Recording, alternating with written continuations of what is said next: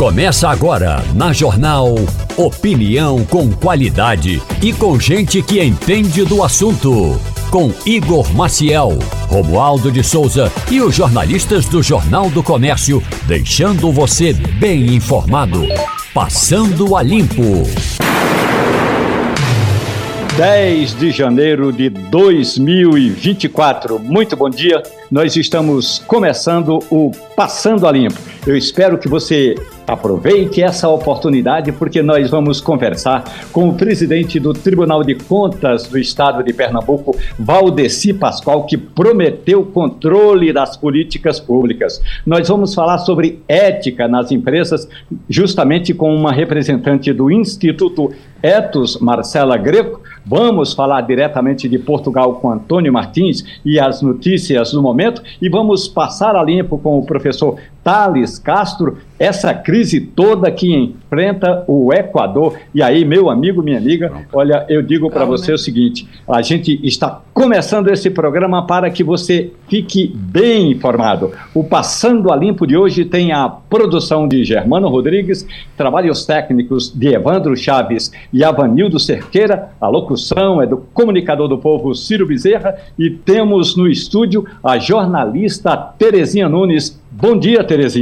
Bom dia, Romualdo. Bom dia a todos os ouvintes. Bom dia a o Ciro, que aqui está no nosso, no nosso comando aqui em Recife, e também no, no Valdeci Pascoal, novo presidente do Tribunal de Contas do Estado, que nos dá o prazer de vir aqui para ser entrevistado na hora, na hora H mesmo, na hora que assumiu o seu comando do Tribunal de Contas. Ciro Bezerra. Muito bom dia para você, Ciro. Muito bom dia para você, Romualdo. É um prazer mais uma vez. Quero dar bom dia a todos os presentes aqui, aqueles que vieram assistir também, acompanhar e assessorar o presidente, o novo presidente do Tribunal de Contas do Estado de Pernambuco, doutor Valdeci Pascoal. Muito obrigado pela presença aqui, doutor Valdeci. Muito obrigado pela presença também da nossa Terezinha Nunes. Nosso Fernando Castilho, que também acaba, como diriam os grandes comunicadores, narradores esportivos, né, né Avanildo? Adentra o gramado, adentra o nosso estúdio aqui do nosso Passando a Limpo. Enfim, teremos com certeza um exitoso programa mais uma vez sob seu comando. Aí, direto de Brasília, meu caro correspondente, jornalista, educador e, sobretudo, gigantesco barista Romualdo de Souza. Daqui a pouco a gente vai passar a limpo com Fernando Castilho, uma novela que se passa aqui na política em Brasília, Castilho. Ontem, um grupo de líderes partidários tomou café com pão de queijo com o presidente do Senado Federal e Rodrigo Pacheco decidiu que essa medida provisória que trata da reoneração da folha de pagamento vai ficar na gaveta esperando o início dos trabalhos em fevereiro, quando ele ainda pretende conversar com o ministro da Fazenda, Fernando Haddad Castilho. Bom dia. Bom dia, Romualdo. Bom dia, Terezinha. Bom dia, Ciro. Bom dia, presidente do TSE, Valdecir. Bom dia, ouvintes. Olha, revela a fraqueza de Rodrigo Pacheco. É, primeiro, ele não se pronunciou, depois disse que ia ouvir os líderes, depois de ouvir os líderes, disse que ia esperar ouvir o plenário. É, certamente, e com um, é, mantendo o perfil dele, ele não quer se comprometer com o gesto político de simplesmente devolver a MP. É, o doutor Agamenon Magalhães costumava dizer o seguinte: quando a gente não quer resolver uma coisa, a gente cria uma comissão para estudar o assunto. Então, o que o presidente do Congresso está dizendo é o seguinte: vamos ouvir é, a comissão que vai falar sobre isso. Numa situação normal, devolvia e, e arcava com o custo político. Agora, custo político é um negócio que tem valor, né? principalmente esse ano, é, que é um ano de eleição, e o Rodrigo Pacheco preferiu seguir aquele caminho mineiro de decidir sem decidir nada. O que é muito ruim, porque sinaliza para o mercado que o legislativo não está cuidando é, dos interesses de um setor que tem que está falando é, de 17 setores de 9 milhões de empregos. Isso pode ser politicamente correto para Rodrigo Pacheco, mas é muito ruim para o, o, o, mercado, sinaliza uma tibieza de atitude muito grande do legislativo brasileiro diante a uma, uma medida dura que foi imposta pelo executivo. Ou seja, revelou que o legislativo é fraco diante do executivo. Está muito claro isso. Quem acompanhou a posse do presidente do Tribunal de Contas do Estado de Pernambuco, Valdeci Pascoal, pôde ouvi-lo dizer que uma das prioridades vai ser o controle das contas públicas, o controle das ações do governo e principalmente das políticas que esse governo de Pernambuco exerce, exerce dando prioridade a assuntos como segurança pública, combate ao analfabetismo, proteção da pessoa idosa e a preservação do patrimônio histórico. Essa é uma das principais mensagens de Valdeci Pascoal, presidente do Tribunal de Contas do Estado, que está nos estúdios da Rádio Jornal no Recife. Presidente, muito bom dia, seja muito bem-vindo, Valdeci Pascoal. Bom dia, meu caro Romualdo, meu caro Fernando Castilho, Terezinha Nunes, Ciro. Um grande prazer estar aqui na Rádio Jornal é, e falar com seus ouvintes. Uma grande honra para mim. Presidente, uma das funções dos tribunais de conta, e especificamente do Tribunal de Contas do Estado de Pernambuco, é exatamente fiscalizar, mas fiscalizar no sentido de acompanhar, ser colaborador, ser partícipe dessas políticas públicas. Como é que o TCE está se organizando, presidente? Como é que o senhor vai organizar o seu mandato para que o Tribunal de Contas do Estado seja essa voz do cidadão, do contribuinte, do eleitor, junto às políticas públicas do Estado de Pernambuco. Nós estamos conversando com o presidente do TCE, Valdeci Pascoal.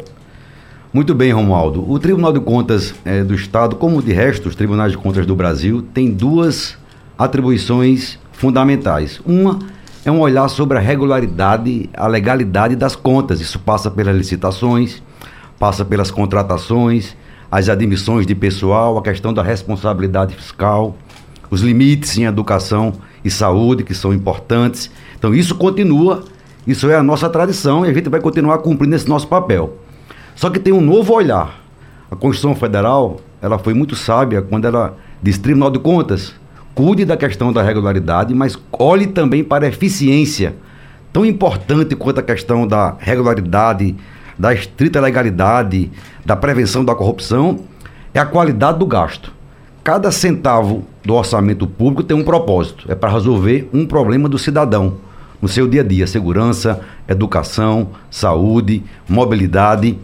Então, o tribunal cada vez mais está fazendo uma inflexão a partir de uma autocapacitação, a gente tem capacitado nossos servidores para entender de cada política pública, se não mais, no mínimo igual aos gestores para poder exatamente avaliar. Então, chama-se isso controle da avaliação da política pública. Então, o tribunal destaca uma equipe, vê o planejamento daquela política pública e avalia se aquilo está devidamente planejado, as metas estão razoáveis, se tem indicadores precisos e, que, e se tem resultado. No final é, está mudando a vida das pessoas? Então, por exemplo, na última gestão, aliás, na penúltima gestão do conselheiro de Rodolfo, o tribunal se preparou, Castilho e Terezinha, do ponto de vista organizacional.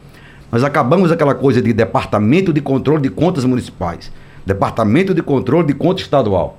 Agora tem nome, é Educação, Infraestrutura e Economia, Saúde, Segurança Pública, porque esse é o propósito, a razão de ser da gestão e do controle é transformar a política pública em qualidade de vida das pessoas. Então, na última gestão do presidente Ranilson, pegando já essa formatação feita por seu Rodolfo, é, Ranilson deu uma prioridade à primeira infância, fundamental, é lá onde acontecem as coisas, a aprendizagem fundamental na educação básica de 0 a 6 anos. O tribunal fez monitoramento, fez levantamentos e orientação aos gestores.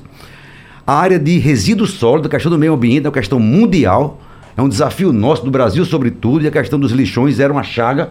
Pernambuco é o primeiro estado do Brasil a zerar e o grande desafio da nossa gestão é a sustentabilidade dos, dos aterros sanitários, que é difícil. Nós compreendemos a realidade dos gestores, o obstáculo, o custo que é manter um aterro sanitário. Daí a ideia dos consórcios é fundamental para dividir custos.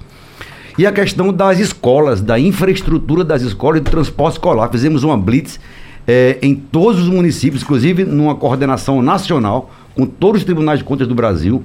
Em mais de 5 mil municípios do Brasil, uma blitz no mesmo dia, monitorando a qualidade da infraestrutura da escola. Não pode ter aprendizagem se você não tem um banheiro decente, uma sala de aula arejada.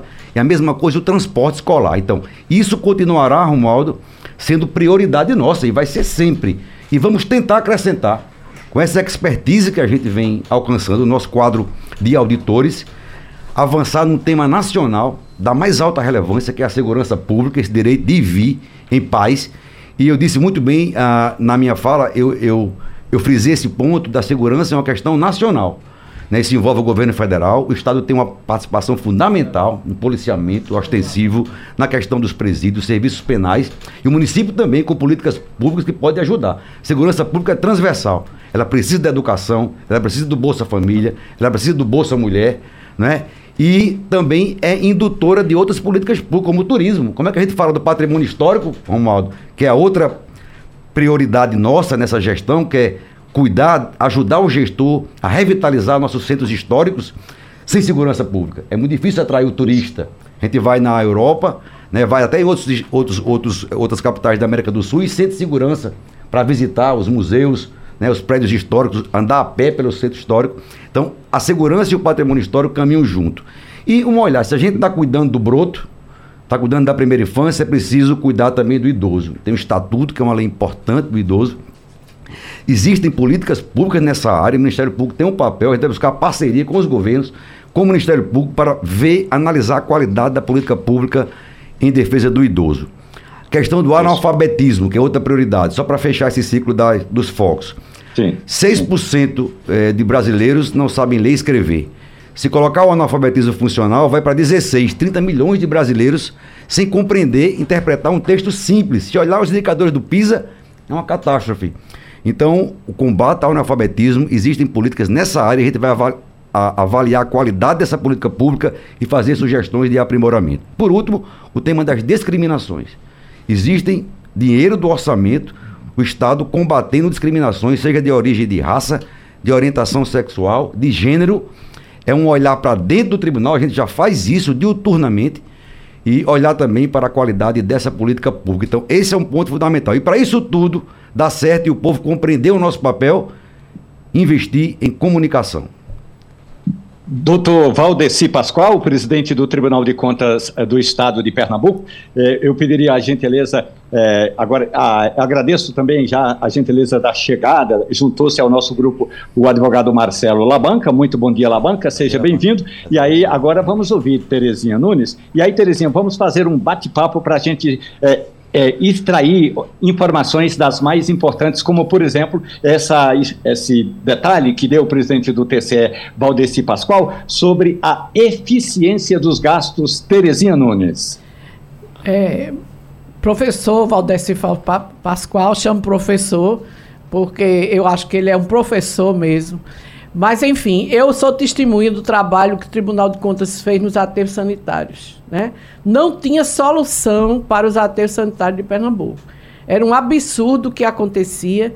E foi o tribunal que foi em cima e conseguiu, finalmente, uma solução. Não, tá, não está 100%, mas foi encaminhado com a questão dos aterros, não só municipais, como através de consórcio, de forma que esse, eu sou testemunho de que essa política deu certo e eu espero que as demais deem também. Agora, eu ontem, é, presidente, eu recebi um telefonema de um deputado, disse a mim o seguinte, você escutou o discurso do presidente TCE? Eu disse, escutei. Você não acha que esses tribunais estão se metendo demais no, no executivo, porque de repente está lá o, o, Supremo mandando no país e agora o Tribunal de Contas vai é, fiscalizar as políticas, não só os gastos. Então, você não acha? Eu disse, olha, em primeiro lugar, eu acho que se isso está acontecendo, algum erro está havendo. Né? É, deve estar tá havendo ou do executivo ou do legislativo. Castilho falou aqui há pouco da fraqueza do poder legislativo que não tem sequer a coragem de devolver uma, uma medida provisória. Então, eu acho que houve realmente, por parte não só do executivo, como por parte do legislativo, é, hoje, deixar para lá muita coisa. Então, na hora que o tribunal in, investe nisso, é porque alguém falhou. Né? E não vamos agora reclamar disso. Né? Vamos esperar que ele se entenda com o legislativo, o executivo e o judiciário e que a gente avance nessas políticas. Mas o que eu gostaria também de saber, é, presidente, é em relação exatamente à segurança pública. A gente tem hoje no Brasil todo esse problema de segurança e fica o presidente da República, não é, não é só o presidente, é a presidência da República transferindo para os governadores. Eu não tenho nada a ver com isso, isso é questão de governador. Da mesma forma, os municípios. Segurança é com o governo. Como se a gente não tivesse vivendo hoje no país uma guerra. Uma guerra, sobretudo, com crime organizado. A gente diz às vezes, Pernambuco é muito é, violento, o povo de Pernambuco. Não é verdade. Quando você pega os números das, do, dos homicídios em Pernambuco, a grande maioria é por questão de droga, de tráfico de droga, de, de uma, uma gangue matando outra gangue. A gente tem que entrar nessa realidade. E eu gostaria de saber o que é que o senhor pensa exatamente sobre essa questão. Muito bem, Terezinha. Uma alegria estar aqui com você, outra figura que eu respeito, parlamentar, jornalista. Veja, em primeiro lugar, sobre essa primeira questão, né? É muito, é muito importante deixar claro que o tribunal não é gestor, o tribunal não elabora política pública, os governos elaboram as políticas públicas, mas por trás da política pública tem uma técnica. Existe toda uma metodologia científica passiva de controle. E foi a Constituição Federal quem autorizou os tribunais de contas a controlar a qualidade do gasto. Esse é o grande salto e o gestor devia ficar muito feliz com isso porque é um novo olhar do tribunal, não só para a questão do sancionamento, da questão formal, da contabilidade, que é muito importante, mas é a questão da qualidade do gasto. O grande desafio hoje no Brasil, diante de uma limitação, de uma escassez de recursos, e Castilho entende muito bem dessa área tributária, é a escolha. E muitas vezes no direito financeiro, por exemplo, que é uma área que eu aprofundei, é chamada de escolha trágica, porque o gestor tem que escolher entre creche e uma UPA, por exemplo, diante da limitação dos recursos. Só que, como eu disse, o tribunal, a Constituição permite, na verdade, era uma omissão dos tribunais de contas, historicamente, em relação a essa área. Como a nossa tradição é latina, é de Portugal, é de Roma, era muita formalidade. A Constituição veio e disse: ó, faça também o que o anglo-saxão faz, o que o americano faz, o que o inglês faz. Vá na eficiência, vá avaliar a produtividade. E a eficiência é um princípio constitucional. Está dentro até do conceito de, de legalidade no sentido mais amplo. Então, e, e, e, essa atuação do tribunal é muito dialógica, ela é muito cooperativa, a gente tem um cuidado de não passar, não dar um passo a mais, não ir além do, da, do, do, do, sapato, né, um brocardo que existe. Então, temos muito cuidado e tem sido exitoso. E os gestores, na sua grande maioria, são, estão satisfeitos com essa atuação do tribunal de verdadeira cooperação e, e, poderíamos dizer até de fraternidade em relação aos obstáculos que o gestor enfrenta para tirar a política pública do papel. E você falou da segurança, Terezinha, é um tema, um tema bem espinhoso, é um tema difícil. Há muito tempo que o tribunal quer fazer uma reflexão, um aprofundamento desse tema, que é complexo. E a gente vai divulgar nos próximos dias um indicador. Existe um indicador de governança que o TCU elaborou com a ajuda da Tricom, Associação dos Membros dos Tribunais de Contas, que são vários indicadores da área de segurança pública, desde o policiamento ostensivo até a qualidade dos presídios. Fizemos essa primeira rodada, todos os tribunais de contas do Brasil vão divulgar. Pernambuco está pronto. Chama o Índice de Governança e Gestão da Segurança Pública de 2022. A gente vai divulgar isso eh, em primeiro lugar, os dados de 2022 para criar um ciclo de avaliação. Então, esse resultado que a gente vai divulgar daqui a uns dias, ele tem a ver ainda com o programa no nível estadual do Pacto pela Vida. E a gente vai poder, depois de um ano, avaliar os indicadores de governança na área de segurança de 2023 e começar um ciclo. E, e fora o levantamento, que é esse diagnóstico, que inclusive é respondido pelos próprios gestores, e o tribunal faz uma confirmação para checar a qualidade de, dessa informação, nós vamos instalar chamadas auditorias operacionais, aquelas que vão avaliar mesmo quantidade de policiais, a, a, a, questão dos contratos nos presídios. Quer dizer, nosso enfoque não é um enfoque da decisão política.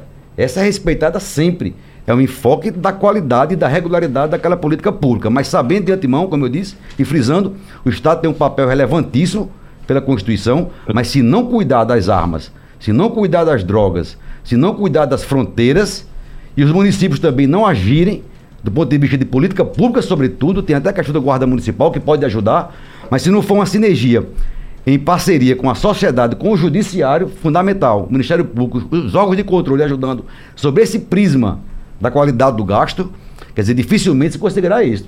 Uma andorinha só não faz verão. É de fato um desafio sistêmico que exige a participação de todos. Presidente do Tribunal de Contas do Estado de Pernambuco, Valdeci Pascoal, ao vivo conosco aqui nos estúdios da Rádio Jornal. E já fiquei curioso, viu, presidente, com relação a esse relatório Índice de Governança e Gestão da Segurança Pública em Pernambuco, mas eu espero que a gente tenha uma oportunidade em breve, logo, Sim. logo, para também tratar desse tema tão importante para a situação da segurança pública em Pernambuco. Eu gostaria agora de ouvir a pergunta do jornalista Fernando Castilho e logo depois Marcelo Labanca. Castilho. Presidente, eh, nos últimos 30 anos houve uma deterioração muito grave da máquina administrativa do Estado, do Executivo. Paralelamente, houve uma melhoria em termos de, de estudos e de preparação é, ao menos de graduação, pós-graduação e doutorado dos tribunais de contas. É, nos últimos quatro mandatos, nós tivemos uma espécie de é, Estado governado por parte do Tribunal de Contas. O governador Eduardo Campos, o governador Paulo Câmara, é, exigiram ou cobraram ou requisitaram o máximo possível que a legislação permite de técnicos do Tribunal de Contas. É, e ao final de 16 anos a gente não tem uma grande melhoria dessa máquina administrativa. Na verdade, a gente tem casos como o DR, que sequer é tem engenheiro. Né? E, no entanto, você tem quadros do Tribunal de Contas que se prepararam. A minha pergunta é: como é que está a participação dos quadros do Tribunal de Contas dentro do governo Raquel Lira? E completando essa preocupação que Terezinha tem, é, essa, essa presença dentro do governo é, de grande parte de, de, de, técnicos não gera um problema muito sério, porque é, o, a vantagem do cara que é do Tribunal de Contas é que ele não ordena despesa. Então o CPF dele não está prejudicado. Como é que o Tribunal de Contas analisa o governo de Terezinha Nunes nessa questão de números e como é essa questão da preparação é, dos técnicos em relação à fragilidade do executivo? Né? Acaba mandando na gestão. Castilho, você toca num ponto que é interessantíssimo, é um desafio. Né? De fato, houve é, sessão, o tribunal tem essa tradição, permitido pela lei, de ceder servidores, é um limite, antigamente não tinha limite. Nós evoluímos é, para essa questão de estabelecer um limite não poder ser membro de comissão de licitação nem ordenador de despesas. Então, esse é um limitador. Essa é uma reflexão que a gente deve fazer e a gente faz no tribunal, no nosso planejamento estratégico, se até que ponto seria importante uma mudança disso para não permitir. Há um argumento, por exemplo, Castilho, de dizer, não, você enviar um, um auditor do tribunal para fazer parte da gestão durante um período, isso vai dar a ele uma vivência da realidade, porque nós ficamos ali no gabinete, no ar-condicionado, sem saber o dia a dia do gestor. Tanto que a lei de introdução às normas do direito brasileiro, a LINDB, a famosa LINDB, diz, ó, você controlador tem que se colocar no lugar do gestor. Se coloca no lugar dele para ver se aquela decisão foi razoável diante das limitações que ele tinha, é obrigação. Então tem esse argumento. Ceder um servidor do tribunal dentro de limitações de certos critérios pode ser bom para ele voltar para o tribunal com essa experiência. Ao mesmo tempo, tem o argumento contrário. Olha, é um órgão de controle. Né? Se for uma sessão, por exemplo, para uma área do próprio controle, para a CGE, por exemplo, para o controle interno do município, para estruturar, para ajudar a melhorar, seria mais razoável. Na hora que você coloca na gestão, você mistura um pouco as coisas. Esse Castilho disse aqui. É uma reflexão que a gente precisa fazer é, é, internamente no tribunal para ver até que ponto a gente vai limitando isso. Uma coisa que eu tinha pensado, Castilho, é, se a gente caminhasse para uma vedação de ceder servidores para os gestores, era trabalhar na escola de contas, na nossa capacitação, tipo um laboratório de fazer simulações do, de um auditor tendo que fazer, às vezes, de um gestor e até defender em algumas situações, para criar essa empatia que é necessária para a gente fazer um julgamento justo. Porque o tribunal é um tribunal um pouco é, sui generis, singular, porque ele é diferente do judiciário, que você tem duas partes equidistantes, o tribunal tem um corpo julgador, tem um quadro de auditores que faz parte do tribunal, mas que tem independência, mas que pode gerar vieses nosso de ancoragem, de, de, de, de, visão de mundo parecida, e o gestor lá do, do, do outro lado. Daí o desafio que é jogar contas, de você ter que ter essa imparcialidade. Então, essa é uma reflexão importante, você toca num ponto que é um desafio nosso e que vem sendo objeto se a gente, se a gente mantém como está ou se a gente restringe um pouco, né, se preservando mais é, dessa participação junto ao gestor mais direta. É, no caso, por exemplo, é, a legislação, outro, outro debate, Castilho, dentro dessa linha, é se a Constituição deveria permitir que servidores de controle pudesse se candidatar. É um direito do servidor público poder se candidatar. E não separa controle de cargos normais da, da administração pública. Isso é um outro debate. Órgãos de controle, carreira de Estado, é para ter esse permissivo em nome da democracia ou não? Deveria ter uma limitação. Quanto à questão dos servidores, de fato, é uma realidade, não podemos negar. O fato é do o, o governo Eduardo Campos, e seguindo pelo governo Paulo Câmara, é, Paulo Câmara é um servidor do tribunal, respeitado, e de fato, como tinha essa possibilidade, levou para formar, é, do, do ponto de vista da gestão, muito bom ter servidores bem remunerados, qualificados para ajudar. É, no governo Raquel Lira, isso certamente é natural que tenha dado uma diminuída, mas nós não, não iremos fazer nenhum tipo de bloqueio no sentido de ceder um quadro se for nesse, nesse propósito de, de ajudar. Estamos à disposição para cooperar, mas há toda essa reflexão que o Castilho coloca aqui, muito importante que a gente precisa fazer e aprofundar. Nós agradecemos a gentileza dessa conversa, passando a limpa ao vivo aqui na Rádio Jornal com o presidente do Tribunal de Contas do Estado, Valdeci Pascoal. Agora vamos ouvir o, o advogado, o jurista Marcelo Labanca. Labanca, bom dia, seja bem-vindo. Bom dia, bom dia a todos. E agora já começo também parabenizando o nosso presidente e desejando sucesso nessa empreitada aí desses próximos dois anos. E trazendo à baila uma questão que é muito popular, muito comum, que é a discussão sobre onde colocar o dinheiro. Né? Eu estava conversando com um amigo meu que é síndico de um prédio e ele teve a brilhante ideia de contratar Geraldinho Lins para fazer a festa de final de ano do prédio, né? Então tem um recurso lá do condomínio Isso. que ele disse eu vou utilizar esse recurso para estava em final de mandato, né, para fazer um grande show aqui, então eu vou sair aplaudido por todos e queria contratar Geraldinho Lins, que é um, um, um artista, né, conhecido aqui de todos.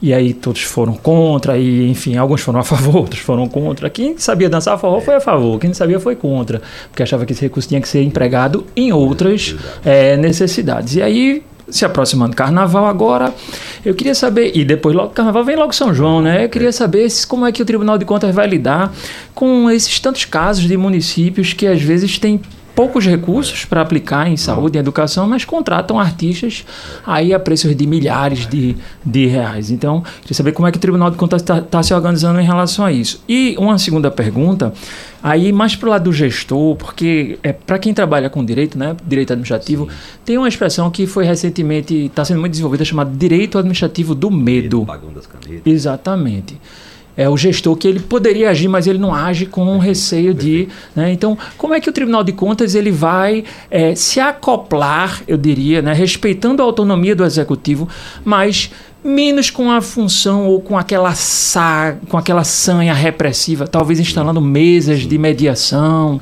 é, algo, algo que seja mais dialógico com o poder executivo, né? É, mais consensual e mais preventivo do que repressivo. Vocês estão pensando em algo desse, né, nessa perspectiva, presidente? Excelente, Labanca. Um prazer também estar aqui com você. Duas questões. A primeira questão das festas. Aí entra naquilo que eu falei aqui no início, que é esse poder discricionário, vamos dizer, de escolha que tem o gestor, né, de colocar no orçamento uma dotação orçamentária para festividades. Isso é muito razoável em princípio, sobretudo em municípios, em cidades, em estados que têm tradição. Imagina não ter um custo para o poder público do carnaval do Recife e de Olinda, né? São João de Caruaru, né? É, é, então isso é, isso é normal. O que o tribunal tem feito e tem feito já há muitos anos é, um, é passar uma lupa nessa questão, sobretudo quando há uma desproporcionalidade. Muito cuidado também de não adentrar nessa escolha. O eleitor elegeu o prefeito, elegeu o gestor, tem legitimidade para fazer essas escolhas, tem uma parcela disso que é o controle social. O tribunal vai quando vê alguma incongruência muito forte. Quando, por exemplo, tem atraso na folha de pagamento, não está pagando aos fornecedores normais de serviços essenciais e contrata cantor por 500 mil e 1 milhão. Isso o tribunal já assustou várias vezes e, e vamos ficar atentos a isso. Então, separar o joio do trigo.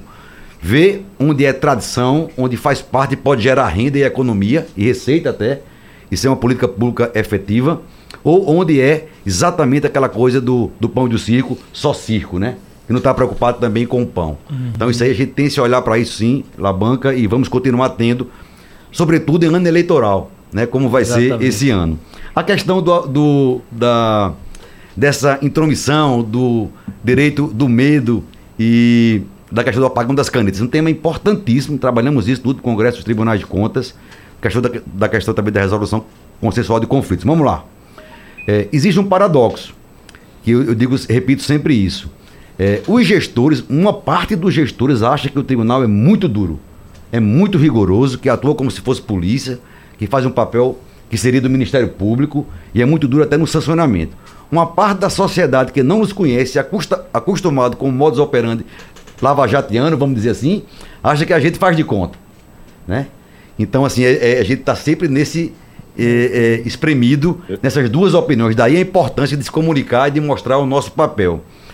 Então, cada vez mais a gente tem, tem, tem procurado estabelecer uma relação de diálogo e de cooperação com a gestão.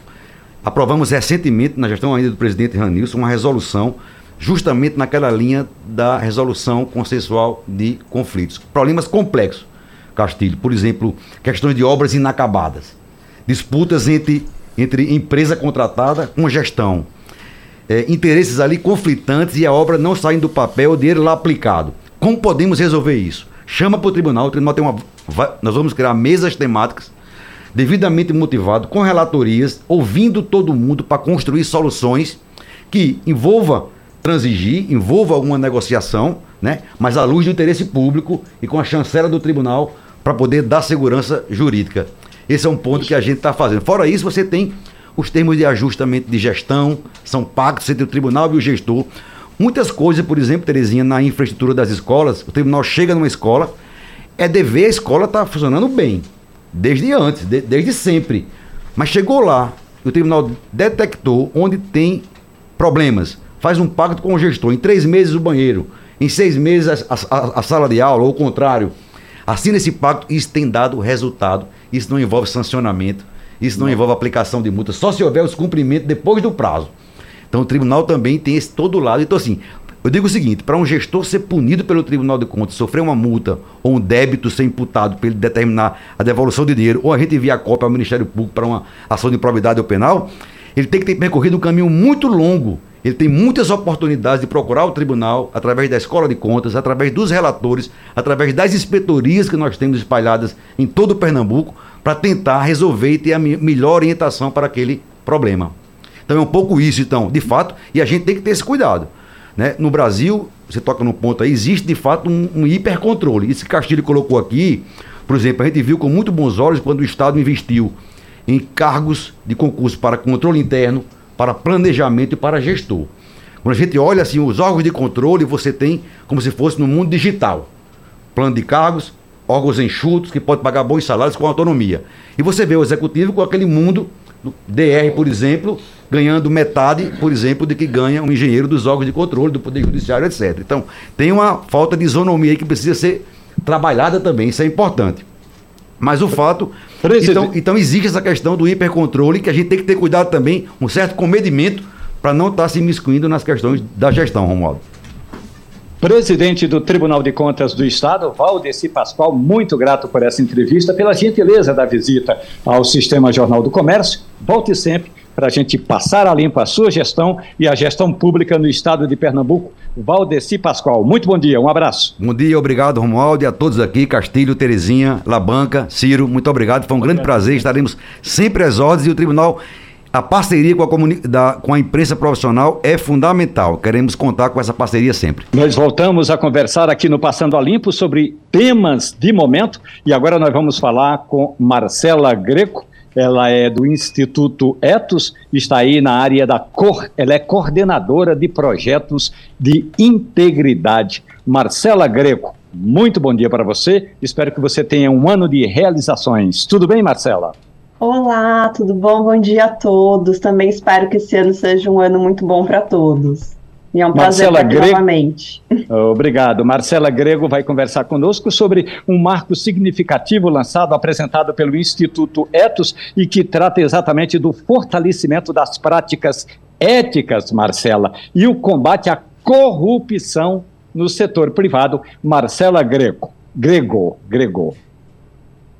Isso mesmo, a gente lançou né, na última conferência do ETS aqui em São Paulo, no final de novembro, um guia. Ele chama Guia de Gestão de Integridade Privada e busca exatamente fornecer informações é, sobre esse grande tema né, de integridade que assola tanto a gente, um tema que é bastante amplo, né? Então a nossa intenção mesmo foi fazer um guia para as pessoas poderem consultar tudo o que tem dentro desse tema e servir como um guia, né? Um, uma luz assim para a gente ver, porque é um tema bastante complexo então, a gente pode consultar esse guia com referências de boas práticas, porque muitas vezes é, não, ainda não temos legislação aqui no Brasil sobre isso, mas as empresas já adotam boas práticas.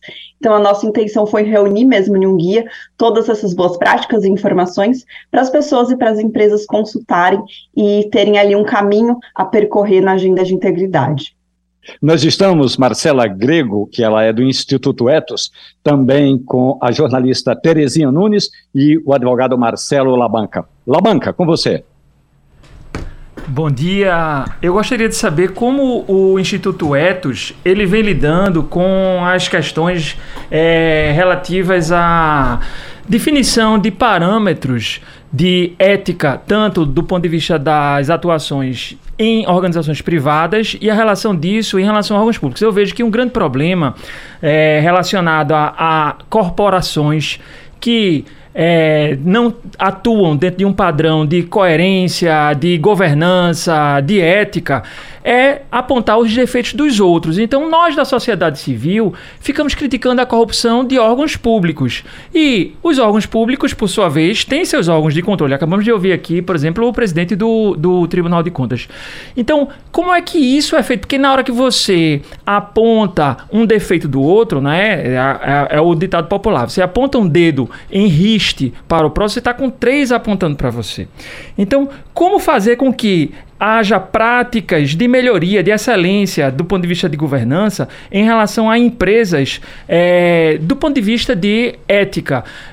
Muitas empresas elas são utilizadas como, por exemplo, apadrinhamento, é, colocar um, um, um, emprega, um, emprega, um empregado, não é, que é um filho de um amigo ou algo do tipo. Isso na, no governo é tido como uma corrupção, é tido como nepotismo.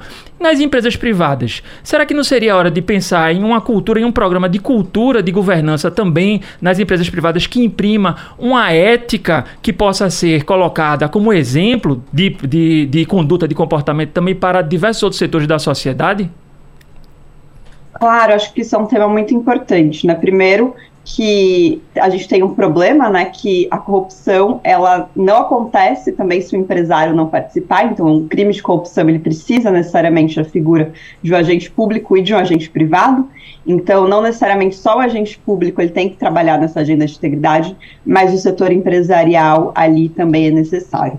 Hoje a gente vê cada vez mais é, essa agenda de integridade e governança dentro das empresas, ela, ela está sim mais avançada, é, devido aos últimos é, acontecimentos dos últimos anos no Brasil. É, ano passado a nossa lei também fez 10 anos, né, a lei de corrupção, então sim, a gente tem mecanismos hoje já para evitar. É, você mesmo comentou né, nessa questão de contratações, é, hoje uma empresa bem constituída de um programa de integridade é, ela tem sim é, mecanismos para evitar que uma pessoa seja contratada num sentido é, de apadrinhamento e sim por competência. Então tudo depende é, dessa constituição de como essa empresa ela vai lidar com essa governança. Então uma empresa tendo uma boa governança, sendo reconhecida por isso, é, ela vai adotar esses padrões. Hoje a gente já tem empresas reconhecidas é, ali pelo próprio poder público, né, pela controle, Controladoria Geral da União, pela CGU, por exemplo, num programa Proética, que é um reconhecimento público né, de programas de integridade. Então, a gente já tem empresas que conseguem atingir certo nível bastante alto é, nessa questão de governança e serve aí como exemplo, né? E ter, por exemplo, esse selo é, funciona no mercado como um, um reconhecimento público muito importante, né? É, da sua integridade. Importante esse detalhe que está apresentando aqui no Passando a Limpo, a coordenadora de projetos de integridade do Instituto Etos, Marcela Greco, justamente Marcela, e agora vou passar a palavra a Terezinha Nunes, mas justamente esse fato em que você, quando vai fazer um contrato ou uh, contratar os serviços de uma empresa, sabe se ela é, está dentro daquele padrão ou se ela participou de um programa de enfrentamento à corrupção. Agora vamos ouvir a jornalista Terezinha Nunes. Bom dia, Marcela. O Brasil tem enfrentado é, muito bem, por, por exemplo, pelo menos no, na questão de querer fazer, é a diversidade dentro das empresas. A gente sabe que o país, da, do ponto de vista público, que já criou cotas, é, já determinou algumas providências e tem havido uma preocupação muito grande sobre esse aspecto. As empresas privadas, a gente não tem muita notícia disso. É, como está sendo o encaminhamento da, da diversidade dentro das empresas, não só respeitando as pessoas que têm pensamentos diferentes, as pessoas é, das chamadas cotas raciais dentro dessas empresas. E como está isso do ponto de vista do setor privado? Olá, Terezinha. Acho que essa pergunta é muito interessante, muito necessária, até porque se a gente considerar hoje governança da empresa, a gente não pode deixar de lado a pauta social e também de responsabilidade né, ambiental de uma empresa. Então, hoje não só mais a pauta de corrupção é, que tem que ficar em sim toda essa responsabilidade social empresarial. É, a pauta social, ela está em andamento no setor empresarial, inclusive a gente vai ter um, um diagnóstico agora do Instituto Etos desse ano, que desde 2016 o Instituto Edson não lança né, o perfil das. É, lançou em 2016 né, o perfil das 500 maiores empresas do Brasil nessa questão social. Então, para a gente ter exatamente um mapa de como está essa questão social é, de diversidade dentro das empresas. Então, esse ano a gente vai lançar das 1.100 maiores empresas onde sim a gente vai conseguir, Terezinha, ter um diagnóstico no setor privado dessas maiores empresas e sem maiores instituições financeiras de como está esse cenário. Lembrando que nesse último estudo, né, é, de 2016, mostrou sim que estava começando a ter diversidade nesse setor, mas acontecia né, um afunilamento é, nessa diversidade. Ou seja, o que, que é esse afunilamento? Essa diversidade chegava até um ponto, não chegava aos cargos mais altos, né? Então a gente não pode também é, falar em diversidade tendo diversidade apenas em cargos mais altos, e sim ter diversidade na empresa, no setor como um todo, em todos é, as ocupações, né, em todas é, as profissões, em todos os cargos também. Então vai ser um diagnóstico muito importante, que daí também acho que a gente pode discutir é, essa questão a partir desse estudo quando lançar.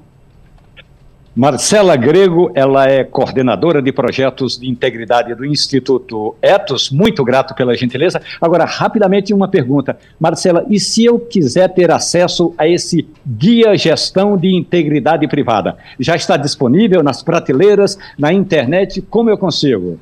Claro, já está disponível no site do Instituto Etos, é só colocar Guia de Gestão de Integridade Privada. Ele é um documento online e gratuito e com as referências também. É só baixar no nosso site. A gente vai à Europa conversar com o jornalista Antônio Martins, que já está, digamos, recuperado recuperado no sentido de por causa da circulação, é, é somente isso. Em, em, relação àquele frio da Lituânia, Antônio Martins, muito boa tarde. Seja bem-vindo, tudo bem? Bom dia, Romualdo. Muito obrigado. Bom dia aos ouvintes da Rádio Jornal. Bom dia a todos que fazem parte da bancada do Passando a Limpo. Martins, nós temos hoje Terezinha Nunes, Fernando Castilho e Marcelo Labanca. Eu vou conversar, começando aí essa conversa com Fernando Castilho, que entende de Portugal. Ontem, aliás, ele estava comemorando que aqui no Brasil foi o dia do fico, quando o imperador disse que ficaria no Brasil. Castilho. Pois é, eu não estava comemorando, mas é, gosto muito de Portugal. É, eu queria perguntar a Martins sobre essa informação de que saiu essa semana de que o relatório né, de migrações é, que o Observatório de Migrações faz e que revela um perfil bastante surpreendente. Né? O perfil do brasileiro que migra para lá é estudante, profissional qualificado e empreendedores. Ou seja, é tanta gente assim com essa qualificação porque a gente tem uma preocupação observada recentemente de que brasileiros não com essas características é, de, de imigração. Isso fala a, basicamente, Martins, das pessoas registradas, né? não é aquelas que estão lá que foram por conta própria e estão se aventurando a sobreviver em Portugal. Bom dia, Castilho. Exatamente isso. Esse relatório do Observatório das Migrações, é um relatório feito a cada ano, saia esse acabou de sair agora com os dados de 2022 e ele revela, na realidade, os dados referentes a quem conseguiu o visto de residência e pegou a partir do Brasil, né? É, aquelas pessoas que entraram aqui já com visto, ou porque são empreendedores, ou porque são estudantes, ou porque são profissionais altamente qualificados. Aquelas pessoas que entraram como turista e depois tentaram ficar, depois tentaram modificar o seu status, essas não entram nesse relatório. E aquela população que você estava falando, essa população é, que é, tem uma qualificação mais precária, que faz também uma migração mais precarizada, ela não entra nesse relatório. O que entra, então, são esses outros que têm a documentação regularizada desde o início. Essas pessoas, é, os brasileiros aí, eles, é, eles correspondem a 17% né, do total de estrangeiros que foram, que entraram no país, né? E desses 17%, que dão aí cerca de 9 mil uh, brasileiros que entraram em 2022 com essas características, né, pelas vias aí mais regulares, é, a maioria é estudante, é, é estudante universitário, né, com 38%, né, e depois vem os empreendedores. E depois disso, vem os, é, os profissionais liberais. Profissionais altamente qualificados, geralmente professores, produtores culturais, é, artistas também, então muitos entram nessa categoria. Agora também tem uma categoria que tem se mantido estável desde que começou a pandemia, em 15% mais ou menos, que é a categoria dos aposentados, né? as pessoas que são aposentadas no Brasil ou que têm rendimento fixo no Brasil, elas podem dar entrada também a uma autorização de residência aqui em Portugal. Isso também, também entra na conta. Né? É, é aquilo que a gente fala sempre, né? a forma de entrar aqui muda muito a situação, né? e essas pessoas, a gente vê também a, a, a força que tem a procura pelo ensino universitário aqui em Portugal por parte dos brasileiros. Até conversamos isso um pouco na semana passada, né, sobre essa grande procura das universidades portuguesas pelos estudantes brasileiros. O Passando a Limpo está fazendo a sua conexão de hoje com Portugal, conversando com o jornalista Antônio Martins. E agora a gente chama para essa conversa, para essa rodada de conversas, o, o advogado Marcelo Labanca.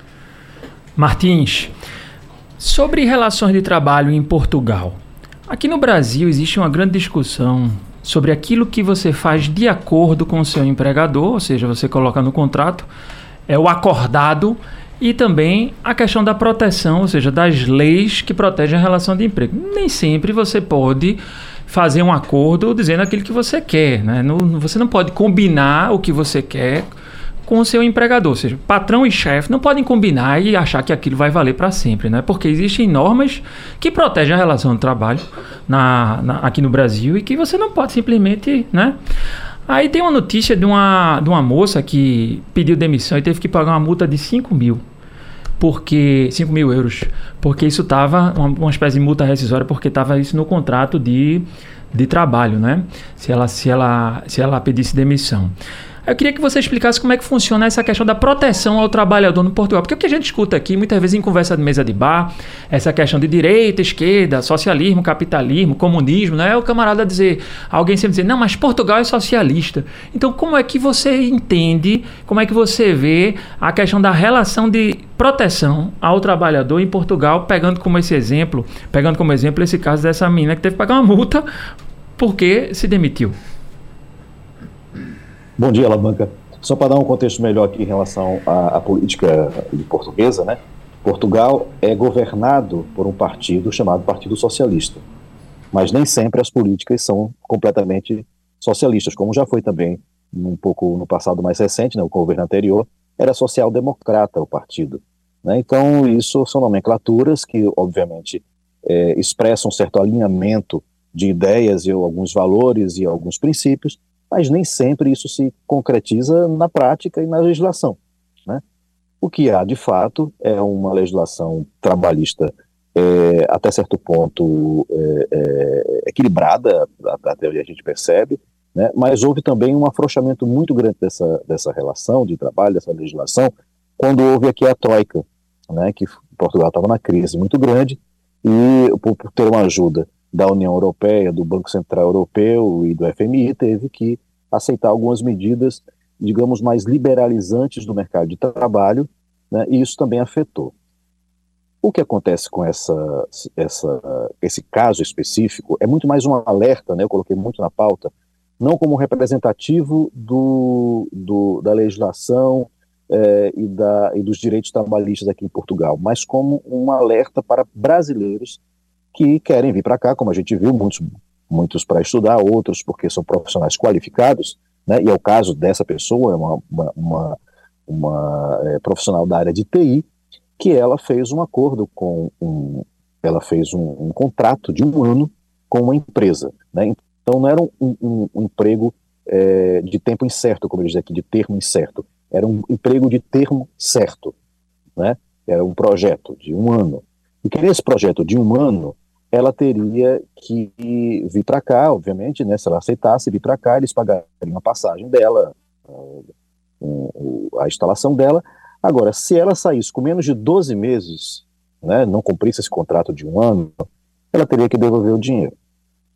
Ok, eles resolveram renovar o contrato dela por mais um ano. E ela disse que pediu à então gestora dela que, olha, não faz mais sentido eu ter que pagar essa multa, porque o fato de eu já estar aqui, vocês não vão gastar nesse novo ano um, um, um, com, com, com a passagem, com a transferência, é só continuar, dar continuar o trabalho. Vocês estão gostando de mim, estou gostando de vocês, é só a gente dar uma certa continuidade. Só que nesse processo, antes, quando ela falou com a, com a chefe dela, com a gestora dela, que aceitou, e quando chegou de fato o novo contrato, a gestora saiu da empresa, mudou a, a, a gestão, e a nova gestão disse: não, você vai ter que que, que, pagar de qualquer jeito, vai ter que assinar um contrato com, esse, com essa cláusula novamente. E aí ela passou um tempo, quando foi em setembro, já nove meses do contrato, que ela tinha cumprido, o segundo contrato, ela recebeu uma proposta para ganhar mais em outra empresa. E pediu para sair e pagar pa, pelo menos o, o, percentual que ela trabalhou de nove meses. Mas eles não abriram mão e disseram que ela teria que pagar os 5 mil euros, já chegou a conta na casa dela, para pagar 5 mil euros, daria 26 mil reais, ela acabou não pagando, não comprando as passagens para passar final de ano, férias no Brasil com a família. Enfim, é, são essas coisas que, que, que é mais um alerta para as pessoas entenderem as, os contratos de trabalho, né, aquelas estão submetidas, né, quando vêm para cá, e há sim essa brecha dos contratos de termo é, certo, né, que ocorre, ocorre em vários lugares do mundo, e inclusive é, na Europa, obviamente, nos Estados Unidos é muito comum as pessoas contratarem por um tempo específico, quase como um projeto, foi esse o caso dela. Passando a limpo esses acordos, essa política com o jornalista Antônio Martins, que está em Portugal, agora a gente vai ao Recife com a jornalista Terezinha Nunes. Bom dia, Martins. Martins, a gente sabe que existe um, um, programa Golden Visa, né, que permite que as pessoas que têm dinheiro e têm, a, têm um certo valor, eu, eu gostaria que você esclarecesse, tem direito a visto em Portugal de cinco anos, que pode ser renovado em seguida. E esse programa estaria para ser renovado agora, esse, essas normas. O que é que vai mudar a partir de agora, Martins? Ou vai manter como está? Bom dia, Terezinha Nunes. Esse programa existe desde 2011, um, também um programa que foi é, resultado da Troika, né, desse período de austeridade aqui, de crise em que Portugal não tinha como conseguir é, novos investimentos e abriu essa, é, esse programa para que pessoas que de fora da União Europeia, né, americanos, australianos, chineses, russos, brasileiros, né, quem não tivesse o passaporte europeu, poderia ter autorização de residência aqui desde que fizessem alguns investimentos. As opções eram comprar uma casa, um imóvel de 500 mil euros, né, coisa de 2 milhões e 500 mil reais, no câmbio de hoje. É, criar uma empresa que desse emprego a pelo menos 10 pessoas. É, investir em projetos culturais é, no valor de 250 mil euros, né, coisa de quase 1 milhão e 500 mil reais. E, ou então, é, é investir em fundos de investimento no valor de 500 mil euros. O que, o que aconteceu foi que a maioria das pessoas resolveram optar pela primeira opção, a opção da, da, das, dos imóveis. Isso gerou uma crise enorme que a gente está vendo aqui agora, dos preços que aumentaram né, dos imóveis aqui em Portugal, foi um mercado que acabou sendo dominado pelos chineses, brasileiros e americanos, estou falando de pessoas de alta renda, e que aumentou muito o preço dos imóveis e que estamos vivendo também essa crise um pouco por conta dessa situação. O governo resolveu, então, ano passado, que queria acabar com esse esquema, né? mas disse que não vai acabar de todo. Vai só, a princípio, é, tirar a possibilidade de você comprar imóveis em grandes cidades, na realidade, mas nos lugares menos habitados, nas ilhas, né, Madeira, Açores, você ainda pode fazer um pouco isso. E a outra possibilidade né, é reforçar os fundos de investimento. Não são todos os fundos de investimentos que vão ser elegíveis para isso. São cerca de 40, ninguém sabe ainda quais são exatamente. Mas tem que investir 500 mil euros nesses fundos de investimento que são elegíveis para o programa e o mercado está esperando aí um, que, esse, que os fundos de investimento contem agora com 80% a 90% do total de recursos do programa. Né? Então o programa ele vai continuar de alguma maneira, mas vamos ver se a população vai querer, ou melhor, os investidores vão querer realmente investir. Porque quem tem dinheiro para investir em fundos de investimento talvez não se interesse em, em, com a autorização de residência. Né? É, não faz muito sentido. É, investe em qualquer lugar do mundo e é, são cidadãos do mundo na realidade. Então, mas vamos ver se eles conseguem manter esses investimentos né, com esses fundos, é, que são fundos, muitos deles voltados para agricultura sustentável, para energia eólica, né, são fundos que financiam projetos desse tipo, né, a maioria deles, não são todos. Vamos ver como é que se, se comporta ao longo do ano. Ô, Martins, eu não sei se você tem ido ao seu cardiologista. Mas, minha gente, essa uhum. pergunta sobre cardiologista é a seguinte: é porque nós estamos transmitindo pela internet e o Antônio Martins está em Portugal, está usando câmera e você pode ouvir e, e ver a beleza do Antônio Martins. Tem dias em que ele está em cafeterias. Aí, como ele nunca mais apareceu numa cafeteria, eu não sei se o cardiologista dele tem dito, olha, maneira no café. Mas, pelo menos, você pode acompanhar o Passando a Limpo no www.radiojornal.com.br. Aí você clica lá onde tem ao vivo e tem uma câmera e você pode ver o Antônio Martins em Portugal ou também no YouTube. Mas agora a gente volta à, à, à cidade do Recife para conversar com Ciro Bezerra, o comunicador do povo. Mas a beleza de Martins, ela não machuca o coração, ela só né, é, é, acaricia o nosso coração, a nossa saudade. Martins, esse negócio aí das mulheres brasileiras, é. aliás, as estrangeiras, dentre elas, ah, eu boto aí as nossas também, são as que mais têm filhos aí em Portugal. Isso é vero? Procede, produção? Bom dia, Ciro. Obrigado aí pelos elogios à minha figura. Olha, é, o procede, e isso é muito interessante também pelo seguinte, existe uma, uma, nós vamos ter um ano aqui de eleição, tá, um, um debate muito grande com a questão da imigração, né, e Portugal vem, nos últimos 10 anos, é, tendo um saldo praticamente negativo, né, quando você coloca nascimentos e mortes, tem mais mortes do que nascimentos, ou seja, a população está envelhecendo e a população está diminuindo só não, só não, não baixou mesmo, o saldo só é compensado com a migração. Então o imigrante, o imigrante ele é muito importante aqui para, inclusive, pagar a segurança social dos mais velhos, que estão ficando cada vez mais velhos em maior número. E aí vem a questão dos nascimentos. Quando você vai ver o total de nascimentos, né, boa parte é de estrangeiras que dão luz. E dessas estrangeiras, 40% são brasileiras. Né? Então é muito provável que no futuro próximo o, o, boa parte dos, brasileiros, dos portugueses vai ter, na realidade, mãe brasileira e pai brasileiro, porque dos 5 mil nascimentos né, de mães brasileiras em 2023, 4.800 tinham pais brasileiros. Né? Não eram mulheres brasileiras casadas com homens portugueses.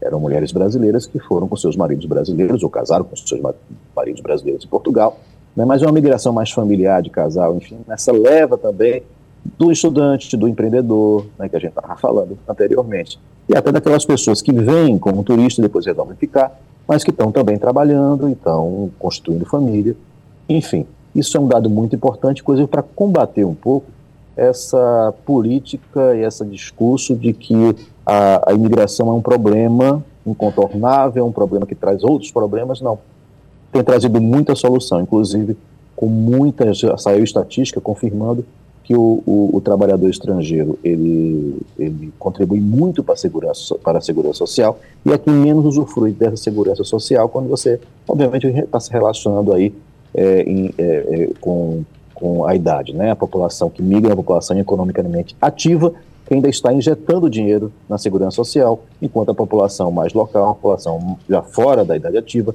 que está, na realidade, usufruindo dessa dessa segurança social. Então, é, é, é mais lógico realmente que o brasileiro que está aí trabalhando com idade produtiva, ele contribua mais do que receba mais da segurança social. Mas é essa mais ou menos a conta e é muito importante que a gente esteja aqui e outros povos também. Labanca, e essa crise toda no Equador, hein? Nós temos uma situação que, aliás, o presidente Daniel Noboa, ele está enfrentando, já baixou decretos para conter a onda de violência e a gente vai passar a limpo esse assunto com o cientista político Thales Castro. Professor, muito bom dia. Tudo bem, Thales? Tudo bem, meu querido. Muito bom dia. Bom dia a todos os ouvintes da Rádio Jornal. É uma alegria estarmos juntos. Professor, nós temos Marcelo Labanca, Terezinha Nunes, Fernando Castilho e o comunicador do povo Círio Bezerra, Marcelo Labanca. Meu amigo Thales, tudo bem com você? Eu queria, queria que você explicasse para a gente qual é a sua visão sobre essa crise política no Equador e em relação ao processo de exportação da cocaína, eu estava vendo aqui os índices de países que são produtores e aqueles que exportam, né? O Brasil ele está inclusive entre os que mais exportam, mas que não são produtores. E de que maneira, e aí você como profundo entendedor do, dos Estados Unidos, né? Você teve sua formação lá, né? Que você tentasse nos dar uma visão sobre como os Estados Unidos eles podem jogar um jogo a favor do Equador nesse momento. Ele que, por exemplo, atuou fortemente na Colômbia, né, para tentar impedir o processo de ampliação do, do, da produção e exportação da cocaína na Colômbia, o que é que você acha que vai acontecer com o Equador nesse momento? Labanca, meu você e todos, e a pergunta ela é chave. Entender essas dinâmicas uh, de conflito a interno. Eita. Essa expressão, de maneira bem enfática, foi. Professor? Ciro, por gentileza. Não, apenas, a eh, professor Thales, muito bom dia para o senhor. Eu queria só algumas informações técnicas para a gente ajustar o áudio que o senhor está falando, está muito ruim, está picotando. Primeiro, o senhor está em movimento com o celular e segundo, se está no Viva Voz. A gente pode ver isso agora e tentar melhorar a qualidade do som ainda sem tirar do ar. Por favor. Ciro, meu querido, bom dia. Bom dia. Eu, tô parado, eu tô estático, numa boa conexão. Uh, talvez a, a, melhor conexão seria direto por telefone. Ela está pelo WhatsApp no áudio, então é por isso que está esse, esse pequeno Agora, picotamento, digamos assim. Melhorou sensivelmente, pode continuar. Perfeito. É, voltando aí à pergunta do meu querido amigo Labanca. Conflito armado interno, essa foi a expressão do jovem presidente que assumiu ah, em novembro do ano passado, uh, Noboa, é, do Equador, e ele utiliza essa expressão no decreto de, vamos chamar de decreto de GLO, nós teríamos aqui no Brasil o nosso GLO, que é o decreto de garantia de lei da ordem. Ah, o, o, o, Equador tem uma, uma, perspectiva semelhante. Então, essa expressão foi usada. E voltando especificamente à pergunta de, de Marcelo, o que é que a gente observa? Ah, a partir dos anos 80, você vai configurar é, ali o que se chama de triângulo da produção da coca. Esse triângulo ele vai estar tá, uh, nascido, né, ele vai ter nascimento não, é, vamos tentar refazer. Vamos tentar refazer a ligação, portanto, com o professor Thales Castro, até porque é importante ouvi-lo, ele é uma figura muito gabaritosa nessa coisa de relações internacionais, e aí nós podemos refazer essa, essa ligação com ela. Mas olha, me permita aqui, Romaldo, dizer aqui com os nossos claro. pares da bancada, de que a gente estava conversando aqui fora do ar e tem essa história de dizer que o debate ele esquenta também quando está fora do ar, quando o microfone se desliga ou as câmeras. E eu diria que sim porque nós estamos assistindo os acontecimentos. Ontem eu, eu relatei, aliás, puxei esse assunto, uma das perguntas ao professor Lavareda, que a nossa preocupação em não ficar com os braços cruzados, precisamos refletir, abrir um bom debate, conversar com as autoridades, chamar as instituições, porque o que a gente está tá vendo no país, mas também em toda uma região, e por que não dizer no mundo, é uma coisa muito séria nós há muito, de certa forma, saímos dos trilhos dos relacionamentos. Você veja que as últimas eleições botaram famílias de dentro da própria residência em, em lados de, decididamente opostos. Ninguém almoça mais juntos, ninguém janta mais juntos. Aliás, há uma pesquisa no final do ano agora, minha querida Tereziana, nos dizendo o seguinte: de certa forma a coisa veio melhorando. Você está notando, mas a gente está preocupado com essa é uma coisa, a corda esticada constantemente, né? Olha, eu tenho exemplo dentro da minha casa. A gente realmente, no começo, houve muito problema na família. Uhum. Não é? Ultimamente amainou, mas ainda agora, no Natal, ainda existia conflito em relação à polarização política dentro da própria família. Ao ponto de você ter dificuldade de chamar as pessoas para não ter problema. Então, ou então dizer antes, olha Aqui não vai se falar de política, está proibido. Que coisa. Determinar o que você vai conversar.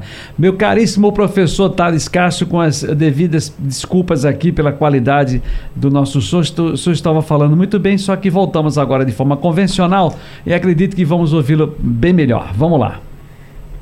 Não, eu que peço desculpas aí pela, pela, pela questão do telefone, mas estamos de volta e vou responder pontualmente a pergunta e muito própria do meu querido amigo Marcelo Labanca. Eu começo dizendo que a expressão usada pelo decreto de garantia de lei de ordem, GLO, ontem do presidente Noboa, a expressão é conflito armado interno.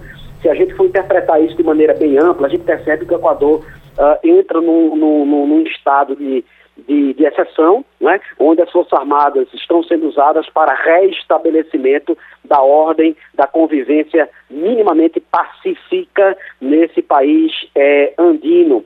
E o que a gente observa é que o triângulo da que se origina nos anos 80, com os primeiros cartéis colombianos, uh, esse triângulo da Copa vai ter o, uh, a Colômbia, o Peru e a vizinha Bolívia, mas parece que agora já não mais poderemos falar em triângulos, enfim, enfim, em quadrilátero da Coca, o quadrilátero porque incluindo agora uh, o Equador, um país fronteiriço desses dois países produtores, que no caso aí ao norte é a Colômbia e ao sul, sudeste aí é o Peru. O Equador é uma chave importante na produção dessa geoeconomia criminalizada do narcotráfico e essas, essas facções criminosas que ontem foram contabilizadas ah, na casa de quase 22, que assaltaram o país de terror, de violência, de agressões e mortes, elas ah, fazem parte justamente dessa eh, narcocriminalidade. As cenas foram ah, gritantes, sobretudo quando esses bandos armados invadiram a televisão pública do Equador, fizeram reféns e ali demonstraram claramente o seu poderio agressivo e seu é, contexto aí de tornar a sociedade refém. O jovem uh, presidente Noboa, no posto à, prova, né? A gente lembra que no segundo semestre do ano passado, um candidato que tinha realmente essa bandeira de combate à corrupção e de combate, naturalmente, às, às narcoguerrilhas, foi assassinado né? E a gente lembra também que ainda no ano passado, o presidente Lasso, Guilherme Lasso, ele dissolveu o parlamento no intuito de estabelecer é, lei, ordem e retomar o poderio do Estado na manutenção da ordem pública. E esse contínuo de violência se espraia agora para o início desse 2024, né? quando a gente vê o Equador nesse conflito armado interno. Essa foi a expressão usada no decreto ontem publicado pela presidência da República para justamente retomar ah, esse assalto de terror e esse esfacelamento do tecido sociopolítico desse país andino. E esse documento, não é, professor Thales Castro? Nós estamos passando a limpo essa crise toda que ocorre agora na, na Colômbia. Desculpe, essa crise toda que enfrenta o presidente Daniel Noboa. E aí ele diz o seguinte, não é, é professor?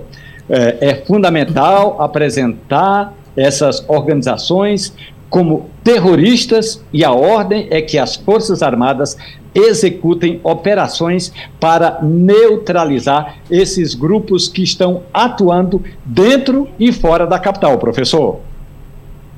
É exatamente isso, meu querido Romualdo. A perspectiva é de retomada da funcionalidade mínima, da organicidade do Estado. E o interessante é que esses ataques todos foram coordenados em várias cidades sobretudo a principal cidade é, costeira uh, equatoriana, que é Guayaquil. Né? Embora a capital Quito esteja a 2.500 metros de altitude, lá nos Andes, Guayaquil é um, um, um porto uh, absolutamente é, significativo e esse, essa coordenação muito bem talhada dessa narcocriminalidade levou a essas ações é, concertadas. O Estado equatoriano vai reagir, aliás, já está reagindo e a, a, uma das interpretações que nós temos para diagnosticar essa reação bastante incisiva uh, se dá no fato de que uh, o presidente uh, Noboa, Daniel Noboa, ele se inspira em grande medida na postura de um outro presidente também muito jovem, não é, da América Central, no caso aí de El Salvador, que é o Najib Bukele.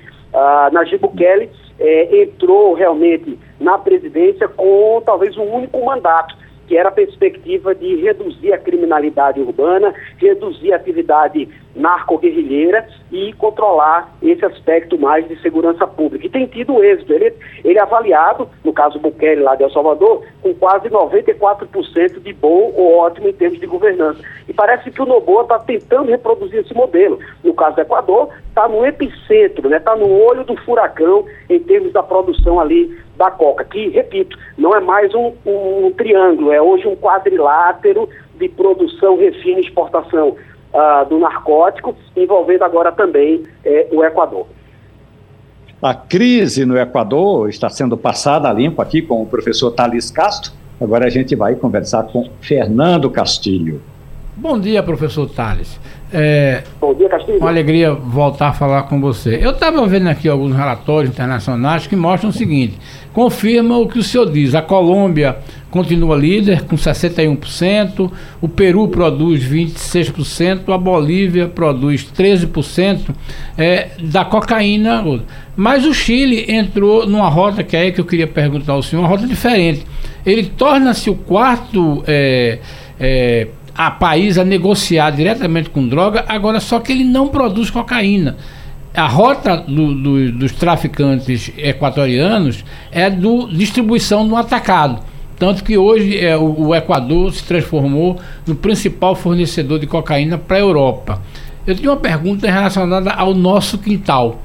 Essa escolha do tráfego internacional de migrar não para a produção, que está muito concentrada nesses três países, mas migrar para, a, no caso do Equador, para a distribuição, essa coisa assusta, é, deve preocupar o Brasil geopoliticamente internacional, porque o Brasil também está seguindo essa rota.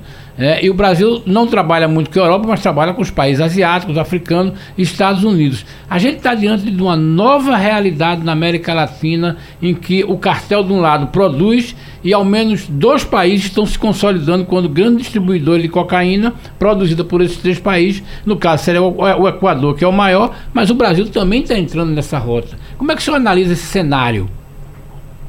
Castilho, sua pergunta é certamente muito é, significativa, porque o Brasil, com, sua, com suas dimensões continentais, possui um vasto espaço que abarca quase 60% do território brasileiro, de 8,5 milhões de quilômetros quadrados, que é o espaço amazônico. Esse espaço amazônico, ele partilha esse triângulo de produção de coca originário lá dos anos uh, 80, Bolívia, Peru e Colômbia, Equador, juntamente com o Chile, são os únicos dois países que o Brasil não tem fronteira terrestre. Mas, enfim, uh, esse espaço amazônico, ele é muito poucamente habitado, os marcos de fronteira são muito é, porosos, não é? Você tem ali toda uma capilaridade de trânsitos ilegais, não é? Inclusive de penetração na floresta amazônica em áreas específicas dessa desse comércio atacadista e varejista, não é, do narcótico. Então, sim, me preocupa muito o fato que o Brasil é, está sendo também utilizado como uma grande base, uma grande plataforma né, de comércio internacional ilegal. E não só estamos falando do narcótico, estamos falando de biopirataria, estamos falando de criminalidade organizada transfronteiriça, estamos falando de, de, de, de tráfico humano, uh, estamos falando de trânsito de espécies ambientais também, enfim, toda sorte de criminalidade organizada. Aliás, esse é um dos grandes eh, problemas, uma das grandes patologias desse cenário globalizado é, internacionalmente hoje. Então, sim, o Brasil se apresenta como plataforma uh, bastante uh, relevante nesse trânsito internacional. O Brasil partilha essa longa linha de fronteira. Aliás, a maior fronteira terrestre que o Brasil tem é com a Bolívia, né? e, consequentemente, você tem essa capilarização de fornecimento internacional através desses grandes uh, canais de exposição eh, do Brasil. Então, me preocupa, sim, Castilho, de maneira muito expressiva esse contexto. Professor Thales Castro, passando a limpo aqui conosco, essa crise toda que enfrenta hoje o presidente Daniel Noboa, lá no Equador, nós queremos agradecer a sua gentileza por estar conosco, professor. A gente se encontra em outras crises por aí. Um abraço, professor. Um abraço, meu querido Romualdo, um abraço a todos, estamos à disposição. Minha gente, rápida, rapidamente, muito grato pela gentileza. Terezinha Nunes, bom dia. Bom dia, bom dia, até a próxima. Marcelo Labanca, até a próxima. Vou tomar um cafezinho agora, viu, Romualdo? Até a próxima, querido. Faça isso, faça isso. Fernando Castilho, um abraço, até mais. Até. Bom dia. E você pode ouvir toda a programação do Sistema Jornal do Comércio, da Rádio Jornal, e esse Passando a Limpo, ali no nosso aplicativo de preferência do podcast. Tem assim, olha, www.radiojornal.com.br, e aí tem uma aba para os podcasts, ou você vai no seu agregador de preferência e encontra o Passando a Limpo. Produção Germano Rodrigues, trabalhos técnicos Evandro Chaves e Avanildo Cerqueira, e a locução do comunicador do povo, Ciro Bezerra. Um abraço, a gente volta amanhã. A Rádio Jornal apresentou opinião com qualidade e com gente que entende do assunto. Passando a limpo.